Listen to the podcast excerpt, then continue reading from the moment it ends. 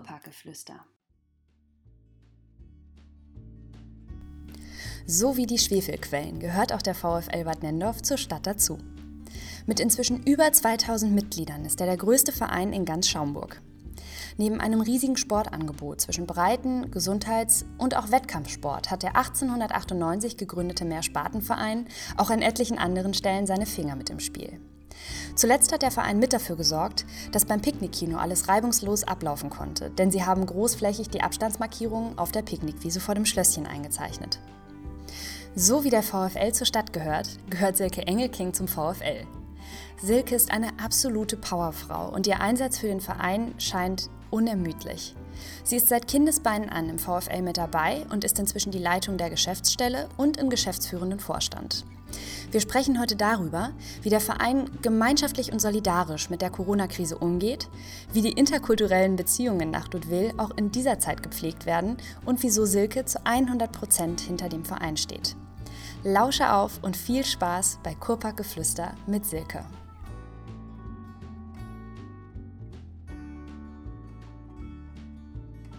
Also liebe Silke, ich freue mich sehr, dass du heute da bist zu Kurparkgeflüster, zu einem gemeinsamen Gespräch. Wir haben gerade darüber gesprochen, deswegen möchte ich es direkt umsetzen. Ich bin Muriel und leite heute diesen Podcast.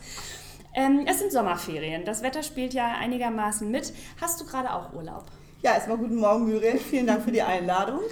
Ähm, ich habe noch keine Sommerferien. Also der VfL hat in diesem Jahr aufgrund dieser ganzen Corona-Geschichte sich entschieden, ein sehr umfangreiches Sportprogramm in den Sommerferien anzubieten. Und dann ist es eben wichtig, dass jemand da ist. Ähm, das heißt, ich habe tatsächlich nur in der nächsten Woche komplett äh, VfL-Handy und E-Mail frei. Die Woki-Angebote mache ich trotzdem, weil wir das einfach so geplant haben mit dem Jugendzentrum. Und darum habe ich noch keine Sommerferien. Na, Mensch, dann dauert das ja auch offensichtlich noch einen kleinen Moment, bis du mal wieder richtig Urlaub hast. Erstmal zu deiner Person. Also ich finde, wenn man über den VfL spricht, dann kommt man an dir eigentlich überhaupt nicht vorbei. Das kann ich auch aus persönlicher Erfahrung sagen, denn ich war früher als Kind ja auch VfL unterwegs. Und nachdem ich dich gefragt habe, hat sich das ja auch bewahrheitet. Denn du bist selbst schon seit Kindesbeinen an im VfL unterwegs, also seit 1971. Das ist sehr, sehr lange. Und du hast ja nicht nur ähm, selbst auch dort Sport gemacht, sondern warst dann auch in Übungsleiterpositionen unterwegs, bist das ja auch nach wie vor. Und inzwischen neben Wahlämtern auch als hauptamtliche Leitung der Geschäftsstelle und im geschäftsführenden Vorstand bist du gemeinsam mit Volker Thies, Carsten Klatt und Helge Stille. Wie genau sehen denn deine Aufgabenbereiche im VfL aus? Ja, der VfL hat sich ähm, mit dem Dorado-Bau entschieden, in die Hauptamtlichkeit zu gehen, weil es einfach aus dem Wohnzimmer als ehrenamtliches Vorstandsmitglied nicht mehr funktioniert hat. Und dann haben wir alle gemeinsam, zu dem Zeitpunkt war ich auch im erweiterten Vorstand, nach einer Person gesucht. Ich hatte auch ein paar Ideen. Das hat aber alles nicht funktioniert und irgendwann haben die anderen mich überredet, warum machst du das eigentlich nicht?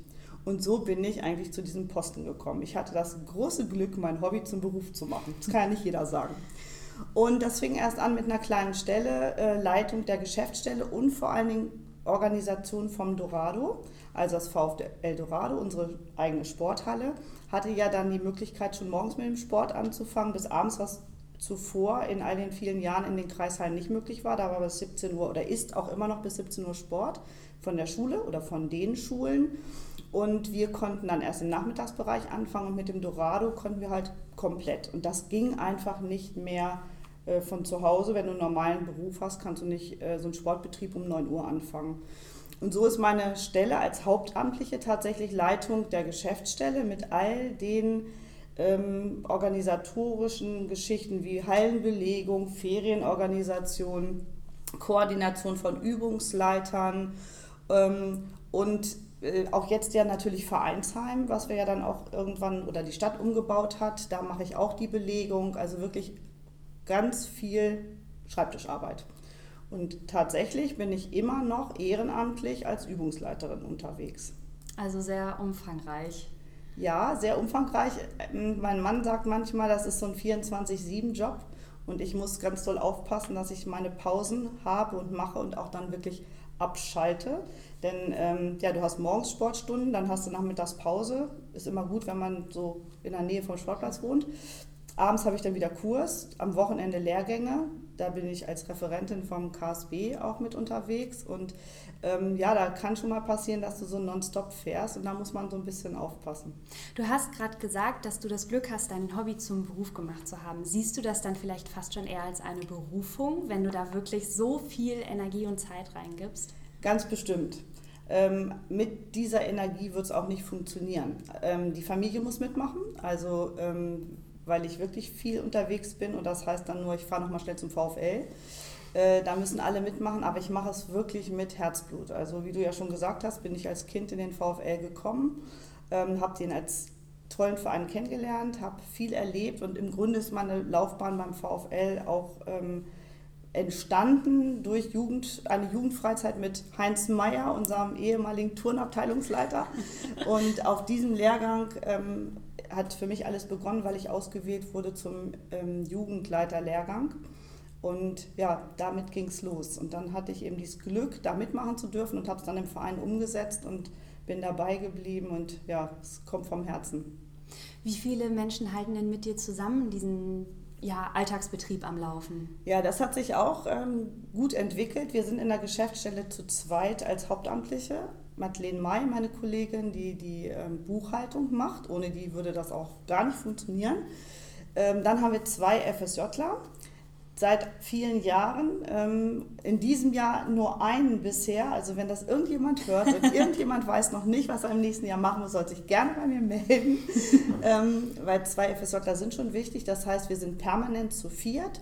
Und ähm, dann habe ich aber noch Übungsleiter aus, oder Übungsleiterinnen aus meinem Team, die projektbezogen mitarbeiten.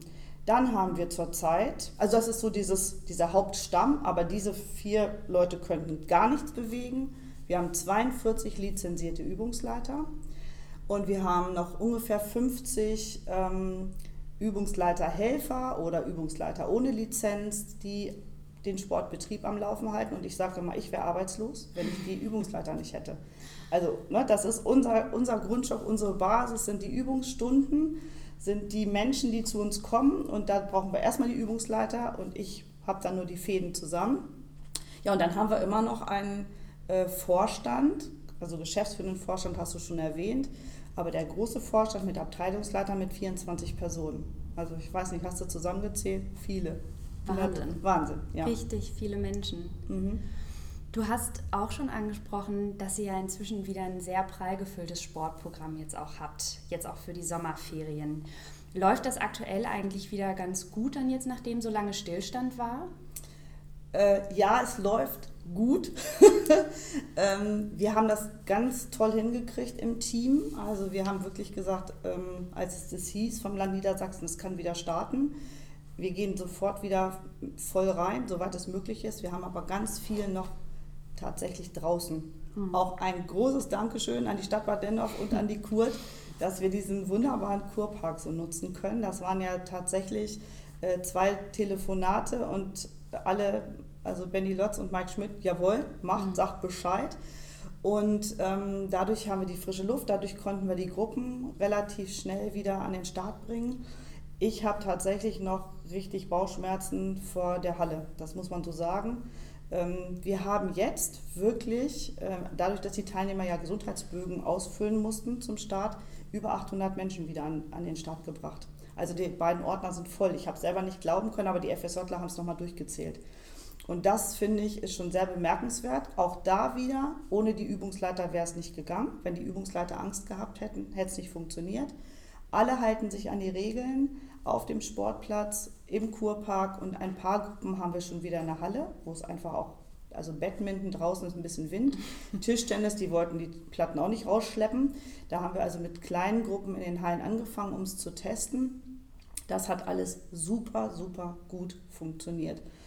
Aber die Halle wird noch ein großes Fragezeichen oder der Winter wird ein großes Fragezeichen. Aber dennoch sehr, sehr vorbildlich und toll, dass das so, so gut klappt. Also ich habe auch gesehen, auf eurer Internetseite habt ihr ja wirklich total unkompliziert die Möglichkeit, dass man sich da anmelden kann zu den, zu den Sportprogrammen. Äh, dementsprechend lässt sich ja so ein bisschen raushören, dass ihr eigentlich eher Krisenmodus an, wir überlegen, was wir jetzt machen können und wie es gehen kann, dass das eher so ein bisschen eure Devise ist und nicht Hände über den Kopf zusammenschlagen und Hilfe. nee, war tatsächlich mhm. so. Also es war auch so in dieser Corona-Pause, ähm, da bin, sind einige Übungsleiter zum Medienstar geworden. Wir haben überlegt, was machen wir, wie halten wir die Mitglieder? Also mit einem Tag Totentanz geht ja gar nicht. Gerade auch unsere Senioren Mhm. Gerade auch unseren Reha-Sport, wo wir ja sehr viele Gruppen haben. Und wir haben dann äh, mit einigen Übungsleitern allein im Garten Handy aufgestellt, Mini-Videos gemacht, die man per WhatsApp verschicken konnte und haben so den Kontakt gehalten. Also Volleyball, Handball, nee, Handball hat auch was gemacht. Die HSG hat ja auch ganz tolle Videos rumgeschickt. Ähm, aber so manche Sportarten geht halt nicht. Dann ne? schickst ein Video und mach mal mhm. was. Aber mhm. dieser ganze Fitnessbereich, das war ja gut möglich. Jeder konnte sich ja mit Laufen und Fitness auch wirklich fit halten sodass wir den Kontakt zu den Leuten hatten, nur intern über WhatsApp-Gruppen. Also wir sind nicht ähm, auf YouTube gegangen, weil das wollten wir denn doch nicht. und ähm, dann haben wir wirklich als Land Niedersachsen gesagt hat, also Sport kann starten mit diesem Fünf-Stufen-Programm. Da waren wir natürlich immer aktuell dabei. Und der Landessportbund hat dann auch äh, recht zeitnah so Leitplanken rausgegeben, von den einzelnen Fachverbänden und ein großes. Und dann haben wir uns zu dritt, äh, Frauke Müller, Silvia Zakalowski und ich, ähm, in die Geschäftsstelle gesetzt, auf Abstand und mit ein bisschen Herzklopfen, haben diese ganzen Verordnungen gelesen und haben für uns ein Programm ausgearbeitet, haben gesagt, wir müssen an Start. Und wir sind am 11.05. an Start gegangen. Wir hatten in den ersten 14 Tagen 43 Gruppen wieder am Laufen. Richtig klasse. Ja, das war also aber auch mit Team, ne? also mhm. gar nicht anders möglich. Äh, da war so zwei Tage, wo ich gedacht habe, wenn jetzt noch irgendwas passiert, hm, dann gehe ich irgendwie. also da war schon mal so ein bisschen äh, viel zu viel Gedanken. Man wusste gar nicht mehr. Also wir haben tatsächlich, das muss man sich vorstellen, geübt, auf Toilette zu gehen. Mm. Also was machst du wie mit Desinfektion, mit Hand, mit Anfassen der Türklinken, mit Händewaschen, mit Zettel aufhängen. Das ist schon gehört, das ist ein bisschen dusselig, aber äh, war spannend. Aber wir haben es, glaube ich, sehr gut hinbekommen. Ja, das ist toll, weil wir hatten natürlich diese Überlegungen im Büro auch, ne, wenn es um diese Kulturveranstaltungen geht.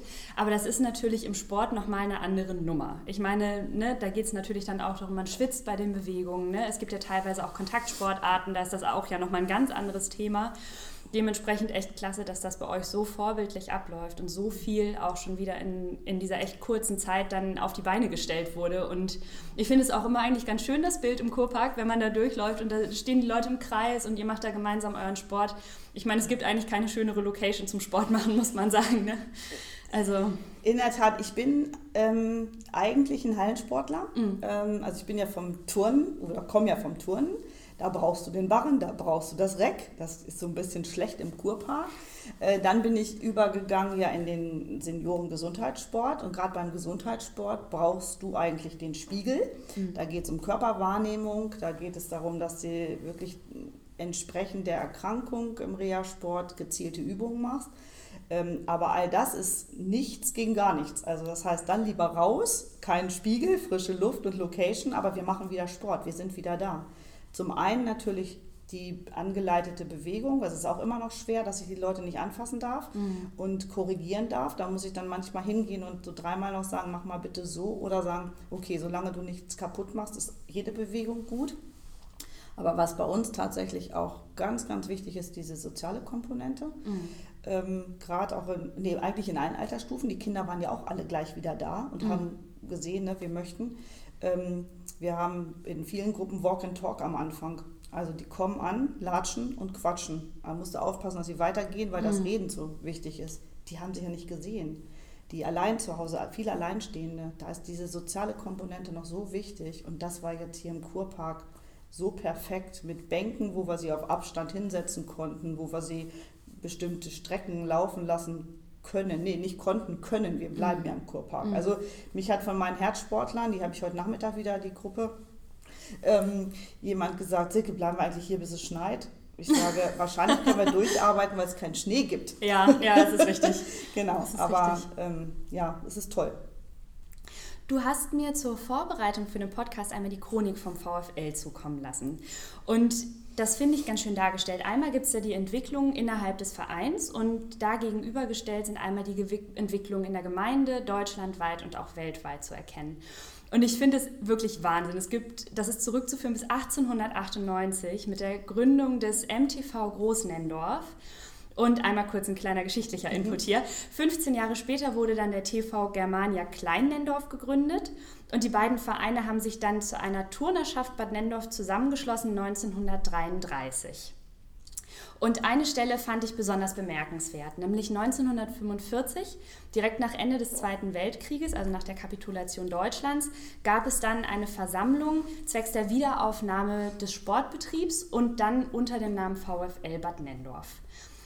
Wieso ich das anspreche? Ich habe nämlich den Eindruck, und das hast du ja eben auch schon mal angesprochen, diese soziale Komponente, dass Sportvereine, und das haben wir leider mit der Kultur auch, oftmals als so eine Art Luxusgut gelten. Also es wird gar nicht als diese Notwendigkeit zwangsläufig wahrgenommen. Und ich habe aber den Eindruck, das lässt sich jetzt auch erkennen eigentlich an den Veranstaltungen, wie gut die angenommen werden mit dem Picknickkino oder auch was du gesagt hast, über 800 Zettel habt ihr in kürzester Zeit in euren Ordnern mit Leuten, die, die teilnehmen möchten, dass eigentlich äh, Sport und auch Kultur die Möglichkeit haben, Menschen zusammenzubringen, ein Gemeinschaftsgefühl zu stärken, Zusammenhalt und auch Halt zu geben in so turbulenten Zeiten. Hast du dementsprechend den Eindruck auch oder was denkst du dazu? Unbedingt, ganz unbedingt. Ähm, es kommt beim Sport sicherlich dazu, dass es auch gesund ist, aber bei manchen Gruppen merkst du, da ist dann so ein paar Prozent gesund, mhm. weil sie langsam gehen, mhm. wenig Bewegung machen, mhm. aber das Miteinander, dieses Gefüge, was beim VfL in der Tat inzwischen ähm, anders ist wie vielleicht zu kleinen Dorfvereinen. Wir haben ja ähm, an die 2000 Mitglieder. Ähm, das ist nicht mehr das ganze Große.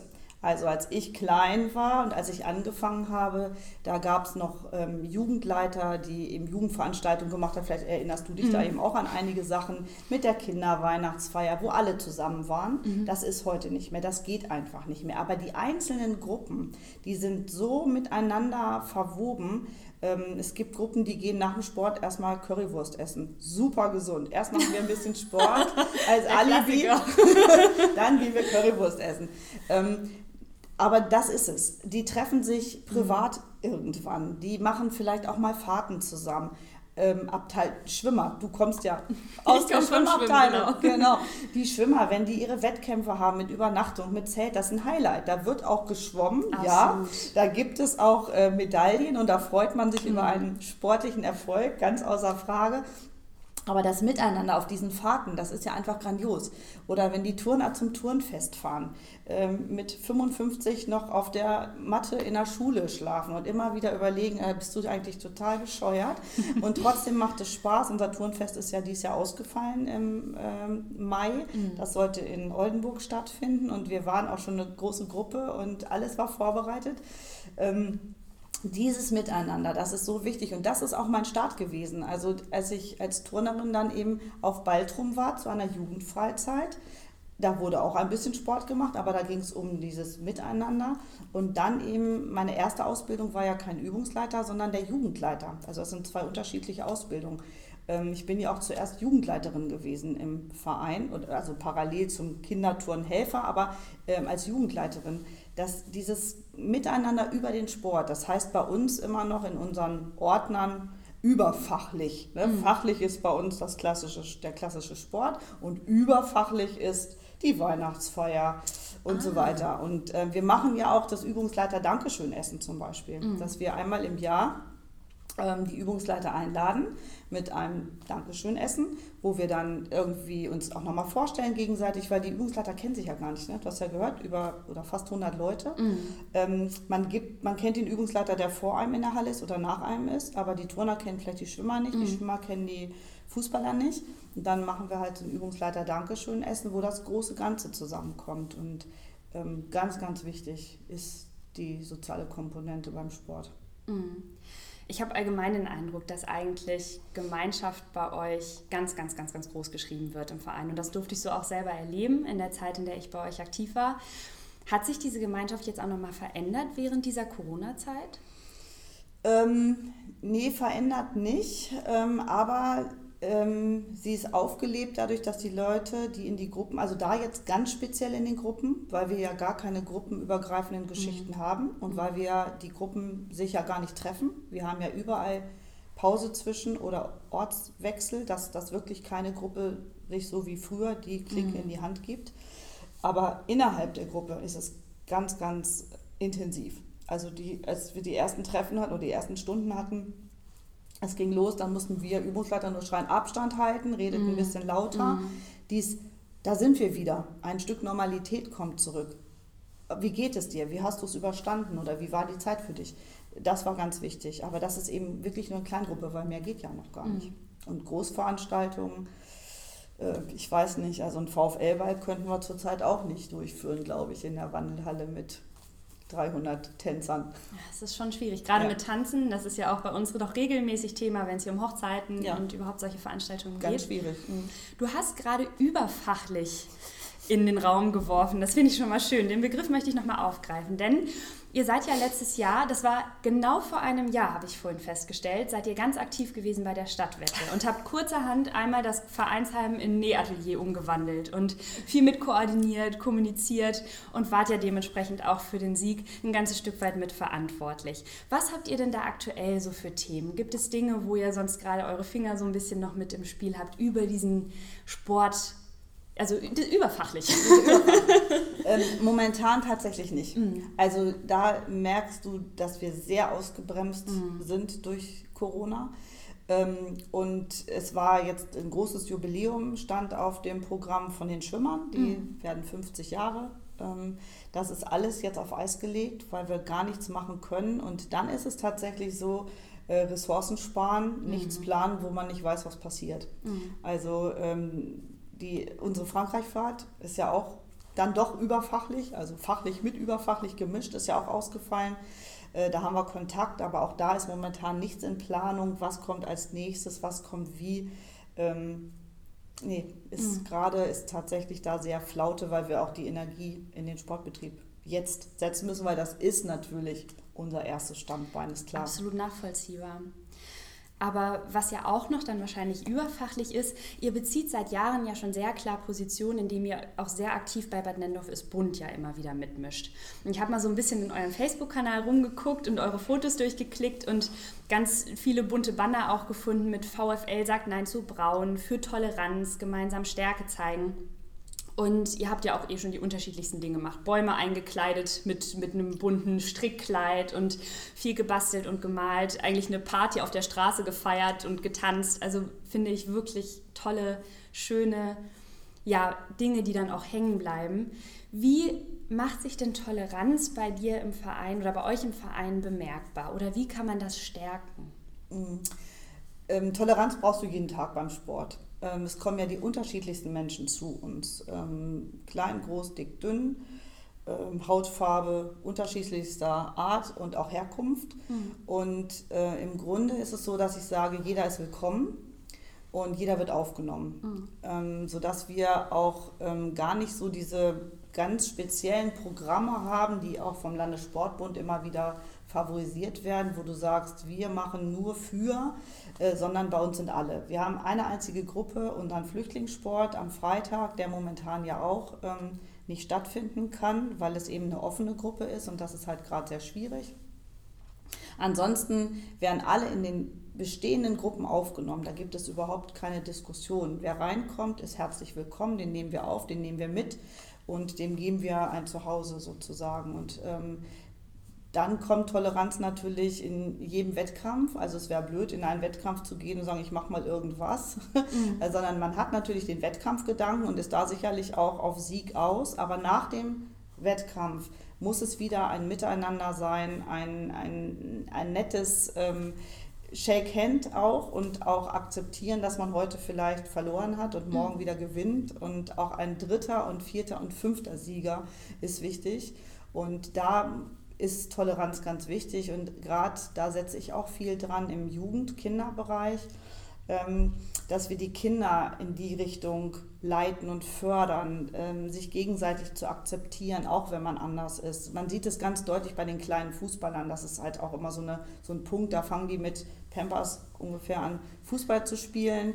Und dann gibt es welche, die sind halt in der Entwicklung ein bisschen weiter, die nehmen den Ball, rennen über den ganzen Platz und machen fünf Buden. Ja, super. Und dann ist einer, der pflückt Blümchen. Mhm. Dann muss der mitgenommen werden, weil man eben äh, den Menschen oder den ja, allen klar machen muss, Sport ist immer ein Miteinander. Klar gibt es Einzelsportarten, wo du, wenn du ins Wasser springst und musst eine Bahn ziehen.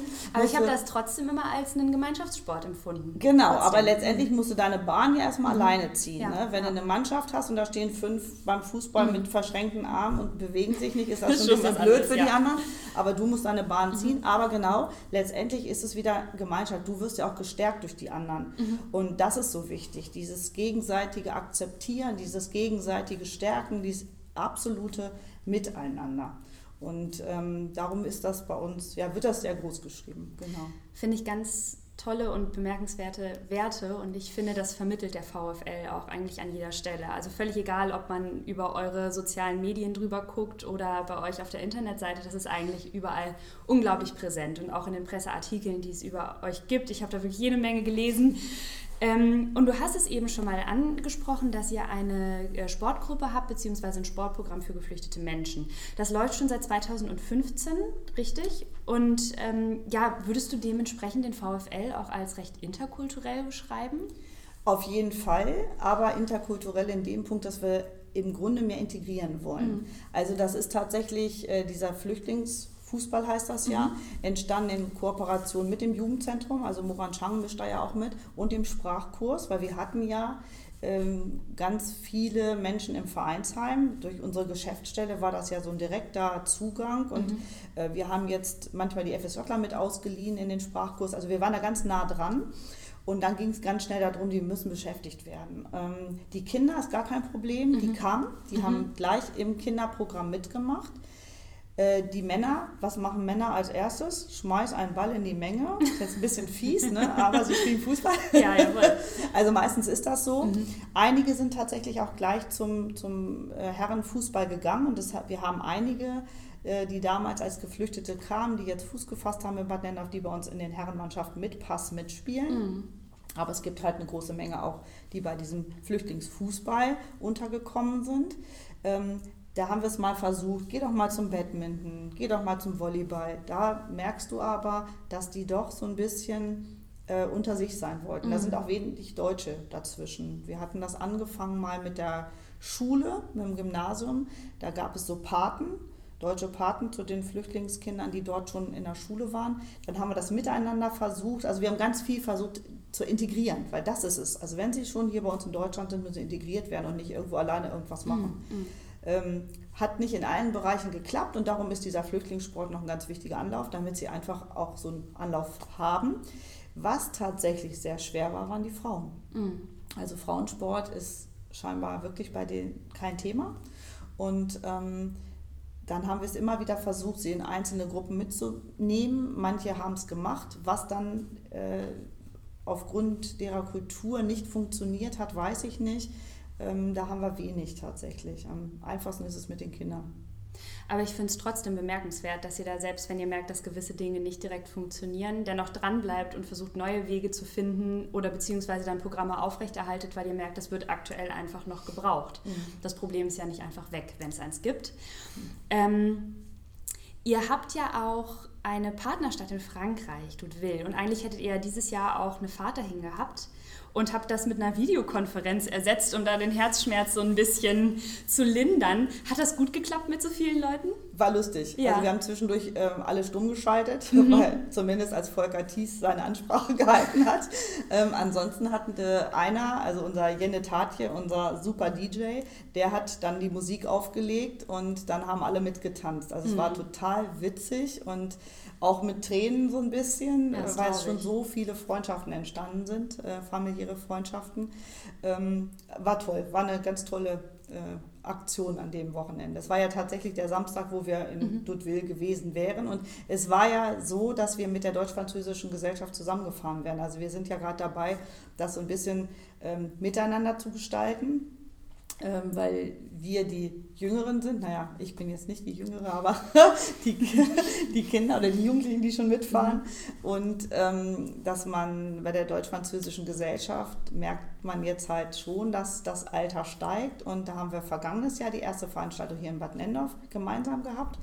Äh, sodass deutsch-französische Gesellschaft aus Frankreich und unsere Handballer zusammengekommen sind und in diesem Jahr wollten wir gemeinsam hinfahren. Mhm. Ja, nun haben wir Sportler zumindest getanzt auf Zoom.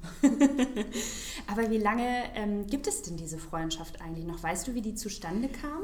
In der Tat weiß ich das, aber da habe ich auch einen Spickzettel mitgebracht. Ähm, ah. Der ist ziemlich lang.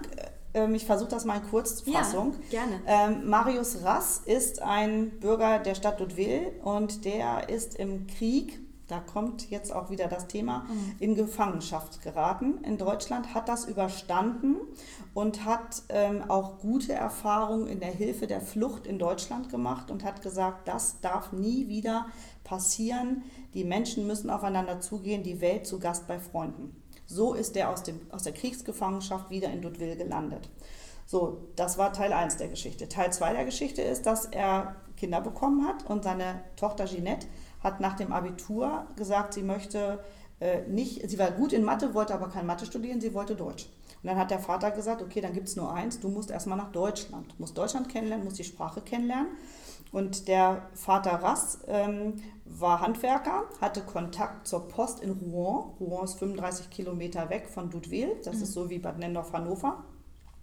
Und hat über die Post in Hannover, wie auch immer, das haben wir nicht mehr so ganz hundertprozentig recherchieren können, einen Weg gefunden über einen anderen Postbeamten in Basinghausen, der wiederum Familie Groth, damals Hotel Hannover, hier in Bad Nendorf kannte. Und so ist Ginette als damals Au pair, das war 1969, in Bad Nendorf gelandet.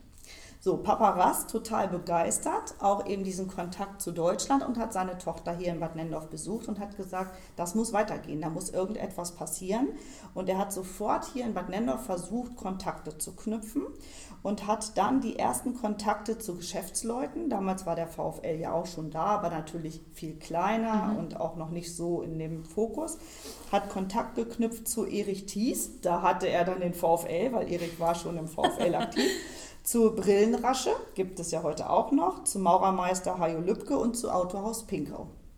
So, es hat also im Grunde über diese Geschäftsschiene mhm. begonnen. Und dann hat er gesagt, da muss irgendetwas passieren, wir müssen Kontakt miteinander haben. Und dann hat es tatsächlich äh, eine erste Delegation gegeben von Nendorfer Geschäftsleuten, die auf Einladung von Marius Rass nach Ludwil gefahren sind. So, und dann kommt äh, Teil 3 der Geschichte. ähm, als sie dann in, in Frankreich waren, ähm, oder als sagte Herbert, wir müssen, nee, Herbert Schindler war dann dabei, das ist ein Nendorfer Fußballer. Ähm, wir müssen das nicht nur auf die Geschäftsleute bringen, wir müssen auch den Sport mit, mit äh, einbeziehen. Und dann ist 1971 das erste Mal eine Fußballmannschaft nach Dudeville gefahren. Und da hat dann Erich Thies, Jean-Pierre Cavalier kennengelernt. Und diese beiden sind die Begründer dieses Austausch der Handballer und des VfL Bad Nendorf, äh, so wie sie sie heute noch gibt. Denn man muss sich das anders vorstellen. VfL Bad Nendorf hat 13 Abteilungen mit unterschiedlichsten Sportarten und in Frankreich ist es ein Handballclub.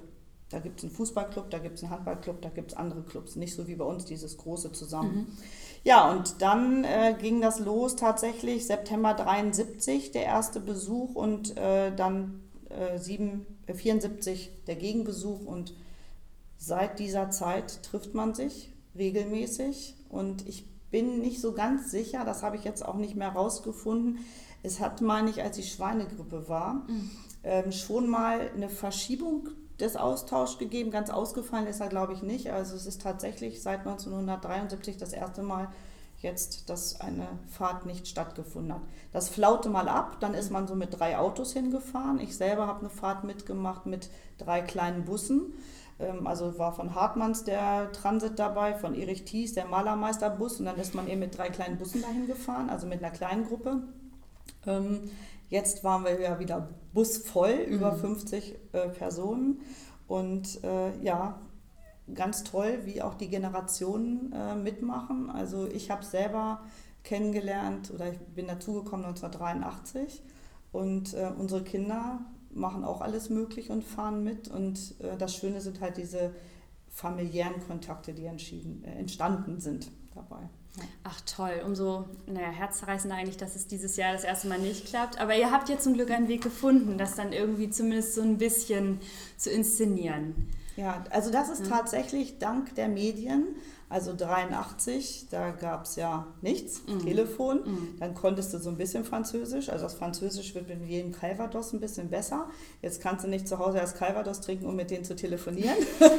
da war es damals tatsächlich so, man hat sich zum Geburtstag und zu Weihnachten eine Karte geschrieben und hat sich auf den nächsten Besuch gefreut.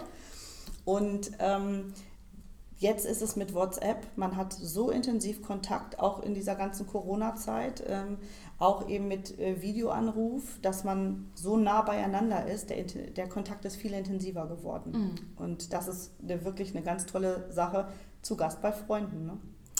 Das ist ein ganz schönes Schlusswort. zu Gast bei Freunden. Das nehme ich direkt so auf.